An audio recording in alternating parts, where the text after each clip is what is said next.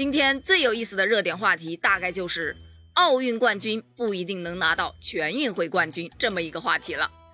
犹记得呢，在东京奥运会乒乓球中国男团再次取得金牌，维持着对乒乓球这项运动的统治的时候，出现了这么一个段子，说是有记者采访奥运男单冠军马龙，您的下一个目标是什么？我们龙哥不加思索地说，嗯，争取再拿一个全国冠军吧。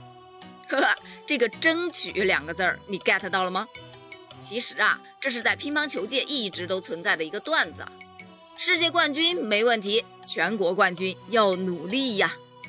但这个话题突然爆出来呢，是因为最近两天，我们著名的乒乓球世界冠军邓亚萍啊，在一档直播节目当中谈到了队内与国际比赛的不同压力。主持人就问到啊，有一种说法，奥运冠军不一定能拿到全运会冠军，是吗？邓亚萍说道，很正常啊，我相信羽毛球和乒乓球很多地方都是很像的。其实队内的竞争啊，远超于我们跟外国选手的竞争。队内的比赛是非常非常激烈的，而且呢，大家的球路都是太熟了。主力队员里一号、二号、三号主力可能差距都是非常小的，所以我是觉得队内比赛的压力啊，有时候比打外国选手的重要比赛呀要大得多。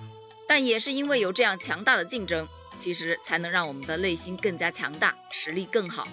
我们邓亚萍啊，一不小心就真相了，对吧？近期呢，国乒正在酒店啊进行隔离中。根据规定啊，他们还要等待一段时间后才能离开，回到各自的省队，开始备战九月份的全运会。就在这段时间里呢，大家都选择用各种方式啊来进行简单的体能训练。